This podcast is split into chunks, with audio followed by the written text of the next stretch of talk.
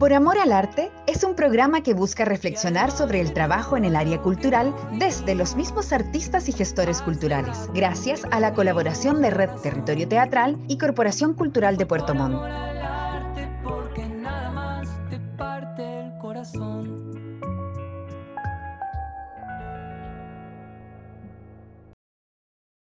Por amor al arte, algo gratuito. Eso es para mí por amor al arte, que tú lo haces como con cariño, no por retribución de dinero, sino que por porque a ti te satisface hacerlo.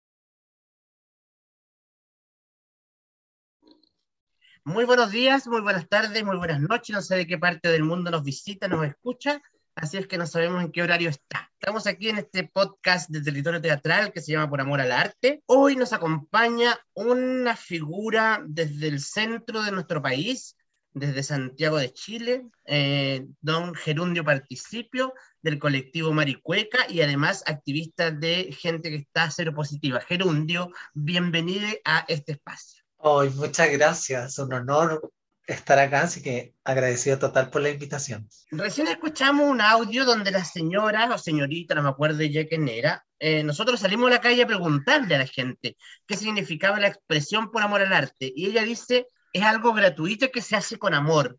¿Estás de acuerdo tú con esa expresión? Sin duda alguna. De hecho, para mí, por amor al arte, eh, ha sido la vereda que me ha permitido eh, ir generando espacios en lugares en donde a veces es complejo llevar arte, sobre todo la gente de población o personas que, que tal vez no tengan como los recursos como para pagar una entrada. Es súper necesario a veces generar espacio en donde quienes estemos ahí eh, sea a través de la moral, generar eh, un lugar en donde también se dé a conocer, porque eh, desde donde yo vengo, por ejemplo, tal vez lo que conocíamos del arte, sobre todo, por ejemplo, yo que estoy más ligado al mundo del, del teatro y la performance, era lo que la televisión mostraba. Pues los antes, estoy hablando de hace muchos años atrás, no sé, teatro en Canal 13, después Chilevisión. Entonces, la gente de población a veces, no solo por el dinero, incluso a veces, eh, hemos tenido la posibilidad, nosotros hacemos mucho calle y a veces les complica, por ejemplo, la lejanía. A veces ni siquiera es tanto por el dinero, sino que eh, la lejanía, el tiempo eh, de viaje, eh, hay mucha gente adulta que, por ejemplo, la movilidad es más compleja. Entonces, a veces no solo por, por, por el asunto monetario, eh, la gente no, no, accede, por ejemplo, a, a, ir a ver una obra de teatro o una película chilena o una exposición. Y, y según tu criterio, ¿esta expresión está bien utilizada en nuestro país o mal utilizada? Hoy yo creo que hay que ver desde dónde, desde dónde se dice, porque... ¿Ya? A ver. Profundicemos eso. Eh, porque, por ejemplo, también el hablar mucho de hacer arte por amor, eh, valga la redundancia al arte, se desvaloriza de forma específicamente monetaria el, la pega que hay detrás de ese, de ese montaje, por ejemplo, o, o de esa exposición o de esa película. Y aquí en Chile, lamentablemente, el arte no es visto como una profesión, entre comillas, como lo es la ingeniería, como es la medicina, eh, incluso como es la pedagogía. Entonces, como, como que tienen la visión de que eh, el artista es como que automáticamente eh, el trabajo no es el mismo, como si las horas no fueran las mismas, como si el esfuerzo, la investigación, el proceso no fuera el mismo, por ejemplo, que ocupa un, un médico para generar a lo mejor un diagnóstico o realizar una operación a alguien. Entonces, como que eh, acá en Chile eh, el arte es visto desde lo más mínimo y desde la no profesionalización del oficio. ¿Y, ¿Y, quién crees tú que tiene la culpa de eso? Porque nosotros escuchamos este audio, que nosotros salimos a la calle a preguntarle a la gente y la señora dice, yo creo que es una expresión que se hace gratuita por algo que uno ama, ¿cachai? Entonces, mm. eh, al, al, parecer tampoco la comunidad entiende que, lo que hay detrás, ¿o no? Sí, yo creo que, que también de algún modo nosotros tenemos un poco de culpa. Eh, por ejemplo, yo voy a hablar desde mi experiencia. Claro. Y yo, yo vengo eh, de, la, de la llamada, porque también es muy cuestionada, la llamada comunidad LGTBIQ. Ya voy a llegar a eso también en donde, en donde siento que también hay una, me he topado, yo sé que no todo, no hay que generalizar tampoco, pero por ejemplo me he topado con, con varias personas que, que sienten eso, como que, como que tu tiempo no vale, como que si bien yo apoyo que se abran espacios, que se muestren cosas, también siento que Mientras seguimos, por ejemplo, una amiga me decía, yo ya estoy cansada, por ejemplo, de que me paguen en un bar o en un pub con copete, por ejemplo. Decía, o sea, claro, entonces yo le decía, sí, porque también a lo mejor no nos hemos puesto como en la posición de decir, oye, ¿sabes qué? No sé, a mí la, la micro me cobra igual, ¿cachai? La tarjeta VIP también suena cuando yo paso por el metro. Entonces, pero a la vez también nosotros, lo digo también muy consciente, caemos en eso de que el amigo, que atañemos, y también vuelve a, relucir esa frase de que si nosotros no nos movemos, al final no, no, no se va a hacer nada. Entonces decimos, ya, sé que vamos y ya de mi bolsillo de nuevo las lucas para esto, para esto otro. Entonces al final igual también entramos a ese juego de que se nos siga llamando y decir así como, ah, pero es que como ustedes no cobran o cobran barato o algo así, entonces también somos, creo, muchas veces parte de, de, del por qué la gente todavía tiene como no muy clara el hecho de que la pega de un artista es pega y debería de valorizarse y, pagarse como corresponde. Mm. ¿Qué es eh, Colectivo Maricueca? ¿Puedes contarnos, por favor, un poco? Colectivo Maricueca es em, la unión de dos seres que andaban en busca del otro, sentimos, y principalmente a través de las letras y la mezcla con eh, el teatro tratamos de cierta manera generar eh, espacios de visibilización frente a temáticas como el VIH-Sida, como la calle, como las travestis. Tratamos de estar en espacios no convencionales, eh, tratamos de generar eh, una reflexión a través de, nuestros textos, de, las performances, y cada vez que generamos algún proyecto, algún eh, encuentros, tratamos de igual ir, vinculándonos con otros artistas. Sentimos que eh, debemos mantener siempre la palabra colectivo, no solo en la letra o en el afiche, sino que también realizarlo ahí, in situ y con, con los otros. Eh, aprender también siempre, porque nunca terminamos de hacerlo, y sobre todo ahora que también el arte, de cierta manera, las visiones, las sensaciones y, el, y de cómo querer hacer arte también se está ampliando muchísimo. Entonces también va a ir, siguen generándose constantemente como estos debates, lo tuyo es o no arte, eh, estas como los artistas de élite en comparación, por ejemplo, a los artistas que nos mantenemos bajo la autogestión, esas peleas de que si te vendes o no te vendes a un fondar, eh, estamos constantemente dentro de todo ese círculo, entonces al final igual también hay que nosotros hemos tratado durante estos cuatro años de ser súper cautelosos, súper respetuosos, porque al final también nos hemos dado cuenta que eh, estamos inmersos dentro de una comunidad que, que, a gritos ha peleado por la no discriminación, por no la segregación, pero sin embargo, estando ahí adentro te das cuenta que a veces te topas igualmente con lo mismo. Entonces dices, chuta, al final tienen agarrada una bandera con, con una frase, pero sin embargo por detrás están haciendo lo mismo.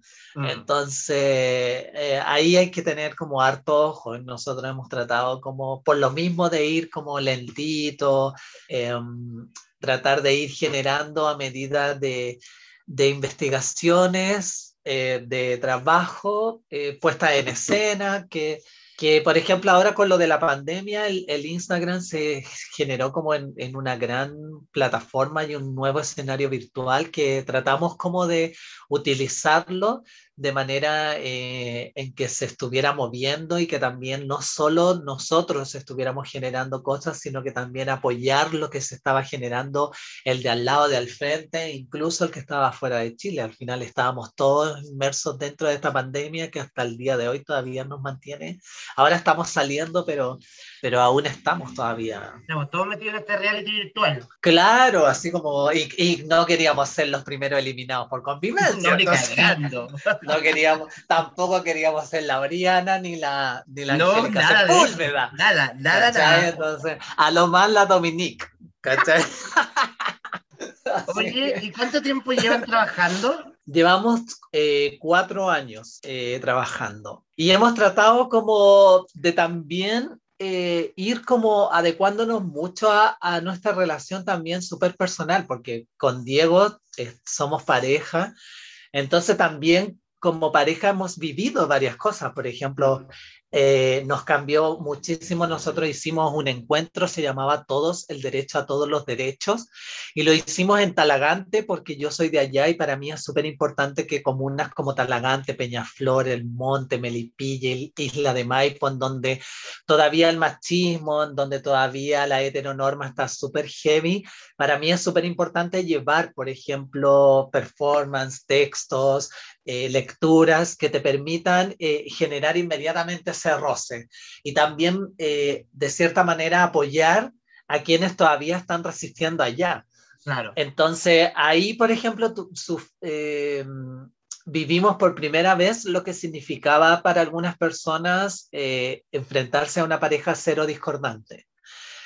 fue la primera vez que, por ejemplo, hablamos públicamente y también recibimos públicamente el, el, Diego las típicas preguntas así como, hoy no te lo pegó, ya no te, ya no te lo pegó, no te da miedo, eh, cómo podía estar con alguien así y un montón de cosas. Y eso también nos permitió, no solo como pareja, sino que también como colectivo, decidir que desde ese minuto en adelante, todo lo que tenía que ver con el colectivo, también no podíamos dejar de soltar el VIH-Sida, eh, incorporarlo sí o sí dentro de lo que fuera, fuera una performance, una lectura, un texto, una danza, siempre íbamos a tratar de tomar como esta bandera de lucha que hasta el día de hoy es súper necesaria. Mm. Oye, mm, tengo varias preguntas que tengo el, el deber y, y, y, las ganas de preguntártelas. Eh, sí, pregúntame nomás. No me vaya a preguntar el rol, po. Ay, no, niño, por Dios. ¿Por qué? un poco para explicarle, un poco para explicarle a la gente, ¿qué es una pareja cero discordante? Mira, una pareja cero discordante quiere decir que yo soy una persona cero positiva, eso quiere decir que tengo el virus, y Diego es una persona cero negativa, eso quiere decir que él no vive con el virus. Entonces podemos tener una vida eh, de pareja normal, con las protecciones y los cuidados que corresponden.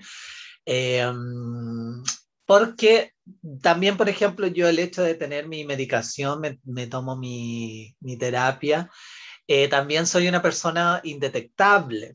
Entonces, al estar indetectable a, tra eh, a, través de la medicina se ha descubierto que eso quiere decir que tú eres in intransmisible. Claro. Pero no, hay que tener ojo Claro.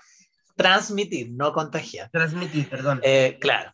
Entonces, pero eso no quita que uno pueda eh, transmitir otras ITS, ¿cachai? O sea, eh, que están súper latentes, eh, como la sífilis, la gonorrea, y que la gente no le está tomando el peso que corresponde, porque o te dicen que tienes que usar el preservativo o el condón a las mujeres principalmente para no quedar embarazadas, pero nunca le hablan, por ejemplo, de la CTS, y a los homosexuales se nos exige el, la protección para no transmitirte el VIH, pero tampoco se nos habla, por ejemplo, de otras infecciones que, que existen y que son de igual de peligrosas también. Y, y este abuso todavía en Chile y dentro de la misma comunidad eh, y, quiero tocar después otro tema dentro de la misma comunidad, eh, el hablar de cero positivismo. Yo creo que más que tabú, yo creo que es un terreno súper complejo todavía y súper complicado. Y yo siento que cuando tú te atreves a ponerle eh, tu cara al virus y andar por la vida utilizando como yo lo hago mi cuerpo, mi virus y mi cara para que la gente deje de pensar de que las personas que tenemos VIH todavía nos vemos como Tom Han en la película Filadelfia, ¿cachai? Así como todo chupado y que... Eh, claro, pero es súper difícil porque existe una discriminación tremenda y hay una xerofobia muy grande.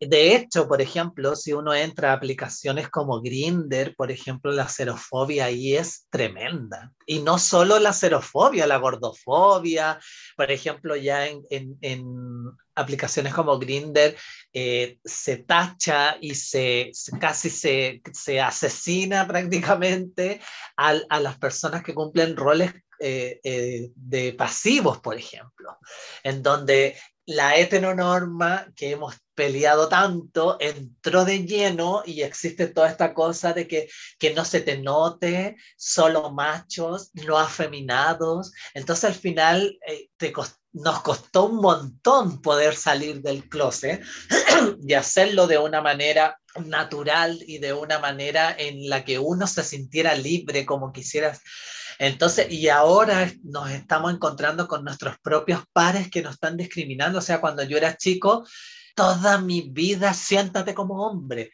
No, no puedes cruzarte de pie. Habla como hombre. ¿Por qué hablas así tan amariconado? Entonces al final, claro, entonces al final es como, wow, qué increíble que uno trató durante tantos años de, poder salir de, de, esa jaula discriminatoria y al final después en esta pseudo, por eso yo hablo de una pseudo comunidad, porque al final igual se supone que entre pares deberíamos de apoyarnos, deberíamos de...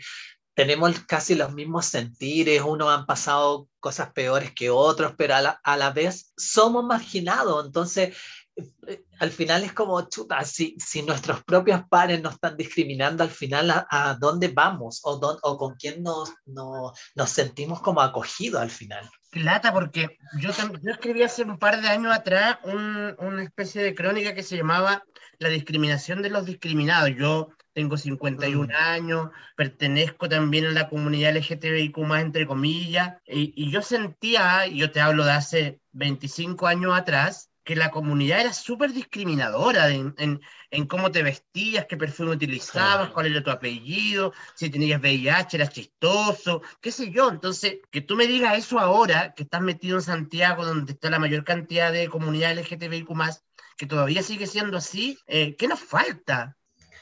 Es que yo creo que eh, lamentablemente a ver, eh, yo creo que a veces cuando, cuando se hablaba, por ejemplo, cuando Lemebel decía ser maricón es complejo, pero ser maricón y pobre lo es, aún más. Y yo creo que esas palabras resuenan súper bien y lamentablemente están súper vigentes todavía, porque, por ejemplo, yo vengo de población, entonces mi familia existía en mi población el maricón Manuel con, con su pareja eh, que era peluquero y todo el, asunto. Entonces, mi familia inmediatamente siempre me decía, tú tienes que cambiar o querís ser como el maricón Manuel. Querís que el día en que él, se muera, ahora tú vayas a ser el maricón Gerardo y que vaya a aprender a cortar el pelo o a coser la ropa, porque para eso no más sirven. Entonces, igual también estamos todavía con una, con una brecha súper gigante con respecto a las oportunidades. Por ejemplo, hay personas trans que en este minuto no tienen pega porque no la aceptan en trabajos. Entonces, y son gente seca. Yo conozco personas que, no sé, tienen los tremendos discursos, son personas súper capaces de hacer muchas cosas y que le hacen un bien tremendo a esta sociedad, pero sin embargo la misma sociedad los tiene tan estigmatizados y los tiene tan al borde siempre de lo, de lo monstruoso, de todo lo sucio, porque al final eh, siempre estamos dentro de eso, como de lo sucio, de lo malo, de lo oscuro. Entonces, eh, quienes logran poder salir un poco de esto, a veces me siento como en las cavernas, ¿te acordás esa, como esa metáfora de las cavernas? Y quienes logran subir un poco, al final me he topado con gente que estábamos ahí, así como, eh, como dirían en Amiga y Rivales, amiga, hemos comido del mismo plato, pero después te los topas en otra posición, wow, y es increíble el cambio, increíble, porque al final no sé si, si allá te lavarán el cerebro o, o será como tanta esa ansia de querer pertenecer a lo normal o mm. querer estar dentro de esos parámetros que al final terminan prefiriendo irse para allá y autogenerar esta misma discriminación y distancia que en algún minuto les tocó estar viviendo al otro lado. Bueno, basta, recordar lo que pasó hace poco con este periodista José Antonio Neme, que es de la comunidad LGTBIQ, oh. que hizo un comentario contra la performance que hizo eh, Anastasia María Benavente en homenaje a Hija de Perra en, la, en, la, en, la, en, las, en la, ¿cómo se llama el programa? Las Gansas en la red. Es que por eso ahí, ponte tú, eh, lamentablemente la televisión eh, durante mucho tiempo nos censuró y cuando se hace como esta apertura con respecto a la homosexualidad y a, y a los espacios donde se podía hablar e incluso personas que podían estar, ahí entró al, al principio al tiro otro, esa clase de, de, de homosexuales que están como eh, se sienten dentro de, porque al final él dice, eh, yo apoyo, eh, pero siento que hay otros espacios, entonces como que, claro, entonces como que estoy, pero no estoy. Entonces, la gente se quedó con el, con el Ariel Mercader ABC1 que mostró esta tremenda, así como apertura de la teleserie Machos, que al final era a mi modo y a mi gusto personal era como estar leyendo un personaje de los libros de Simonetti, por ejemplo. Claro. ¿Cachai? Como este homosexual, claro, que miraba desde el balcón, ¿cachai? Cómo tiraban en el parque forestal. Claro, ¿cachai? Que miraba desde el balcón cómo tiraban ahí todas las colas en el forestal. ¿Cachai? Él es de ahí, tiene esos mismos deseos, pero obviamente debe aparentar otra cosa y su discurso es totalmente distinto. Entonces, como que al final queda ahí como. Y, la, y, y Neme al final eh, es como que no, uno no se sorprende como de, de ese tipo de, de, comentarios que vienen, por ejemplo, de él, que ya trae como como muchos antecedentes para atrás también. Mm, claro, es que además yo creo que en Chile se habla como de esta apertura gay, donde cada mm. programa tiene su homosexual de turno, pero que también es una caricatura, encuentro yo. Sí, es que al final durante mucho tiempo la televisión, por ejemplo, mostró, como tú bien dices, siempre como la loca, la caricatura de la loca, como la fuertona, ¿cachai? Y el mundo eh, la sociedad, eh, de cierta manera, durante mucho tiempo tuvo en su subconsciente el hecho de que los homosexuales estábamos para eso, para que la gente se riera y el pluma gay y el Tony Sbell, Morande con compañía, o sea, era un nicho tremendo. Entonces al final Claro, pues entonces al final ahí es donde también tú logras como, como identificar esa, ese no, no avance que supuestamente se habla, porque tú dices, como un programa de televisión abierta es capaz de tener, por ejemplo, ese tipo de sketch en donde lo único que hacen es reírse del gordo, del cojo, del ciego, de la cola. Eh, y por otro lado tenemos como esta pseudo sociedad que está avanzando, que tiene una mente amplia, pero sin embargo ese programa era uno de los programas más vistos en la televisión. Tiene mayor rating. Claro, entonces tú al final dices, pucha, ¿para dónde entonces realmente está tirando la gente? Y si realmente hay una apertura o no. Bueno, el programa Las Gansas, lo más denunciado en el mes de agosto. algo de 600 denuncias al Consejo Nacional. Sí, el Consejo Fue La, esta performance que tuvieron ahí, que yo no la encontré tan terrible. Además, en, un país, en un país donde la ley te dice que después de las 22 horas tú puedes exhibir programas para mayores de 18 años y existe el botón del, del, del, ¿cómo se llama?, del control remoto para que lo cambie. ¿Qué weá te estás haciendo ahí si no te gusta? Sí, sí, yo creo que ahí la gente también necesita, tiene como esa necesidad de estar ahí, por ejemplo, la, la, comunidad religiosa tiene a veces como esa necesidad de estar ahí metiendo el dedo en la llaga, porque al final también eh, tiene mucho que ver con eso, con que al final la gente eh, comienza como esta apertura y a la vez también de cierta forma te vais soltando de cosas y principalmente de ataduras que tienen que ver, por ejemplo, con la religiosidad. Yo siento que este país durante tanto tiempo, o sea, por ejemplo, el otro día no acordábamos, no sé, pues ponte tú cuando Canal 13 tenía a los, a los curas metidos así heavy en su programación y todo, y lanzan la teleserie Ángel Malo y deciden que tiene que morir la protagonista porque ella fue pecadora. Entonces ella, eh, entonces mataron a Nice porque ella tenía que aprender que la gente que actúa de mala manera se le tiene que castigar. Claro, Entonces tú te preguntas y estamos hablando de... Claro, o sea, al final es como, ¿cachai? el poder y la ignorancia a la vez también. Y eso también generar como todavía ese miedo en la gente, como ese terror de que si vas para allá te vas a ir al infierno, te vas a quemar, Dios no te ama. Yo durante todo, cuando era chico, caleta de veces en mi familia, tenéis que cambiar porque Dios a ustedes no lo acepta, nadie te va a querer. Eh, claro, o sea, imagina cuando, cuando supieron que tenía VIH, así como, pucha, te quedaste solo, pues o sea, ¿quién te va a querer con eso?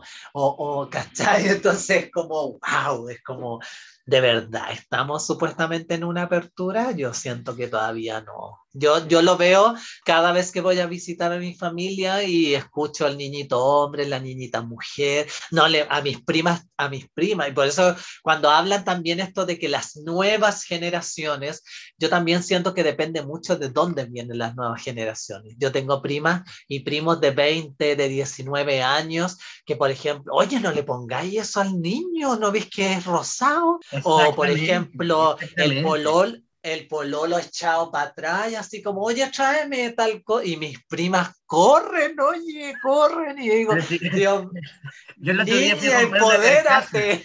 Fui a comprar una carcasa, un celular, y yo le dije, quiero esa. Una bien vistosa y brillosa, po. Y la niña me dice, pero esa es de mujer. Y yo le dije, ah, ¿tienes sexo?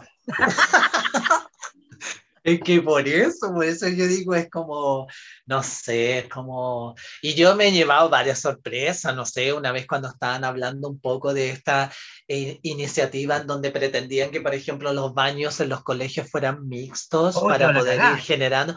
En mi familia así como, no, llega a pasar eso en el colegio de la, de la tal por cual, yo lo saco.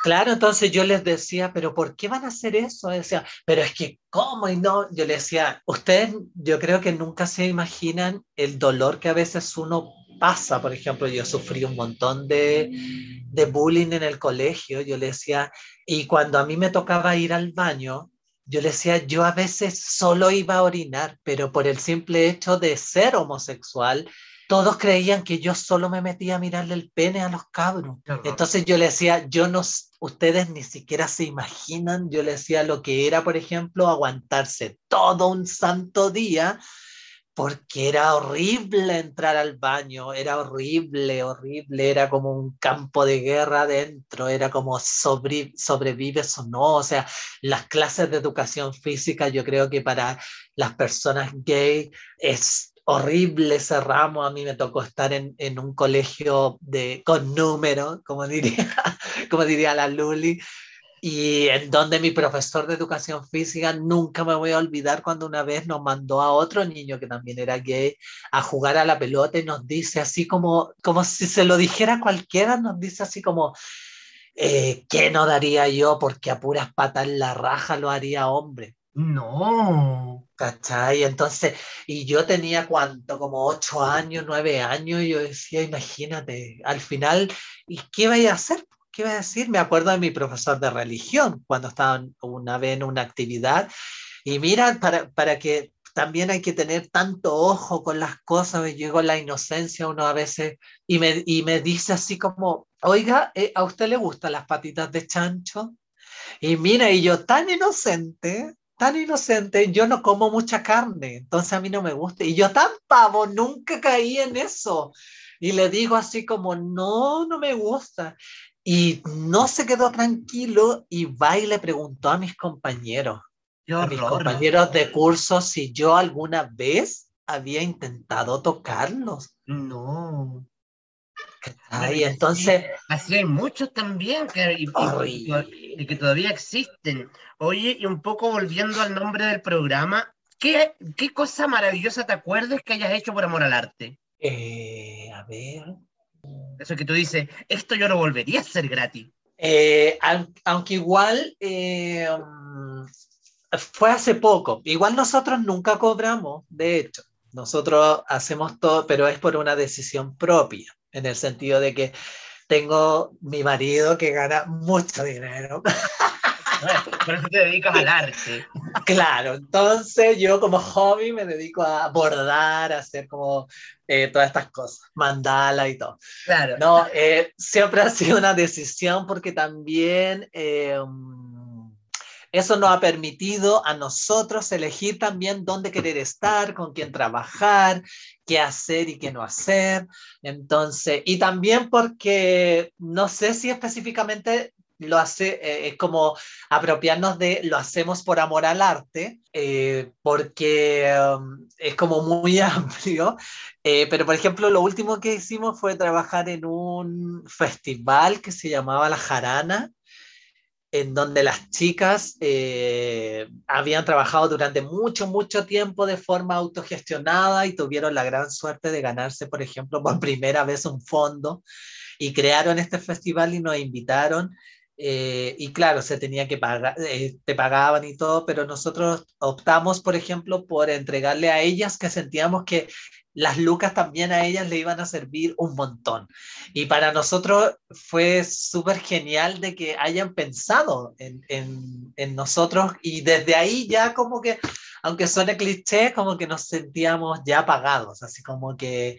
Y, y lo volvería a hacer y, y casi siempre lo hacemos, entonces no, no, por lo mismo, porque sabéis que nosotros tratamos siempre de generar espacio, porque, porque sentimos que es tan, es tan necesario, tan necesario esto, por ejemplo, ¿cachai? A pesar de que es una conversación a través de, de un mecanismo virtual y todo, y existe una distancia, yo siento que igual después esta misma conversación se va a expandir y un montón de otra gente va a escuchar por mm. primera vez, por ejemplo, así como, o reflexionar por primera vez qué es el amor al arte, por ejemplo.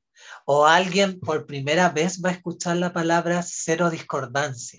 Y aunque sea una persona, yo siento que ahí tú ya estás generando un algo colectivo que de a poco va a ir creciendo, creciendo, creciendo, creciendo, creciendo. Y siento que es maravilloso que nos escuche mucha gente. Oye, te quiero dar las gracias por este espacio y, decirte que siempre estarás invitado a Puerto Montt. Ay, muchas gracias, te voy a comprar la palabra.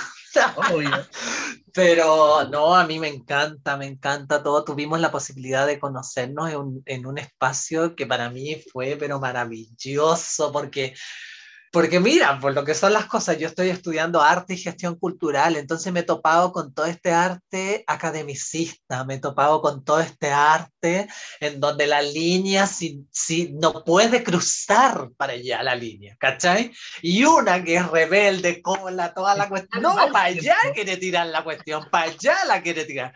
Entonces llevaba mucho tiempo haciendo trabajos que era, oye, era horrible los trabajos, te lo juro que mi profe se mataba de la risa porque yo le contaba que bajaba música para meditar, prendía incienso, toda le hacía toda una cuestión para que me resultara el cuadro, el dibujo, toda la cosa.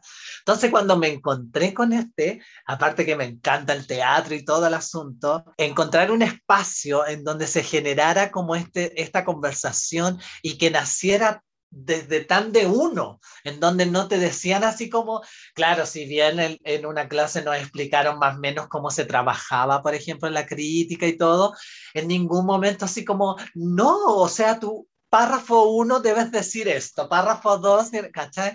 Entonces para mí fue un espacio que yo oh, adoré muchísimo, muchísimo, muchísimo.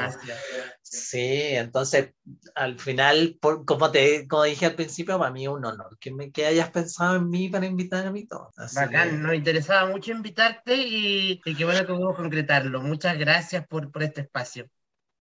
Gracias por acompañarnos en un nuevo capítulo de Por Amor al Arte, donde cada semana conversamos con un invitado sobre el trabajo en culturas y artes.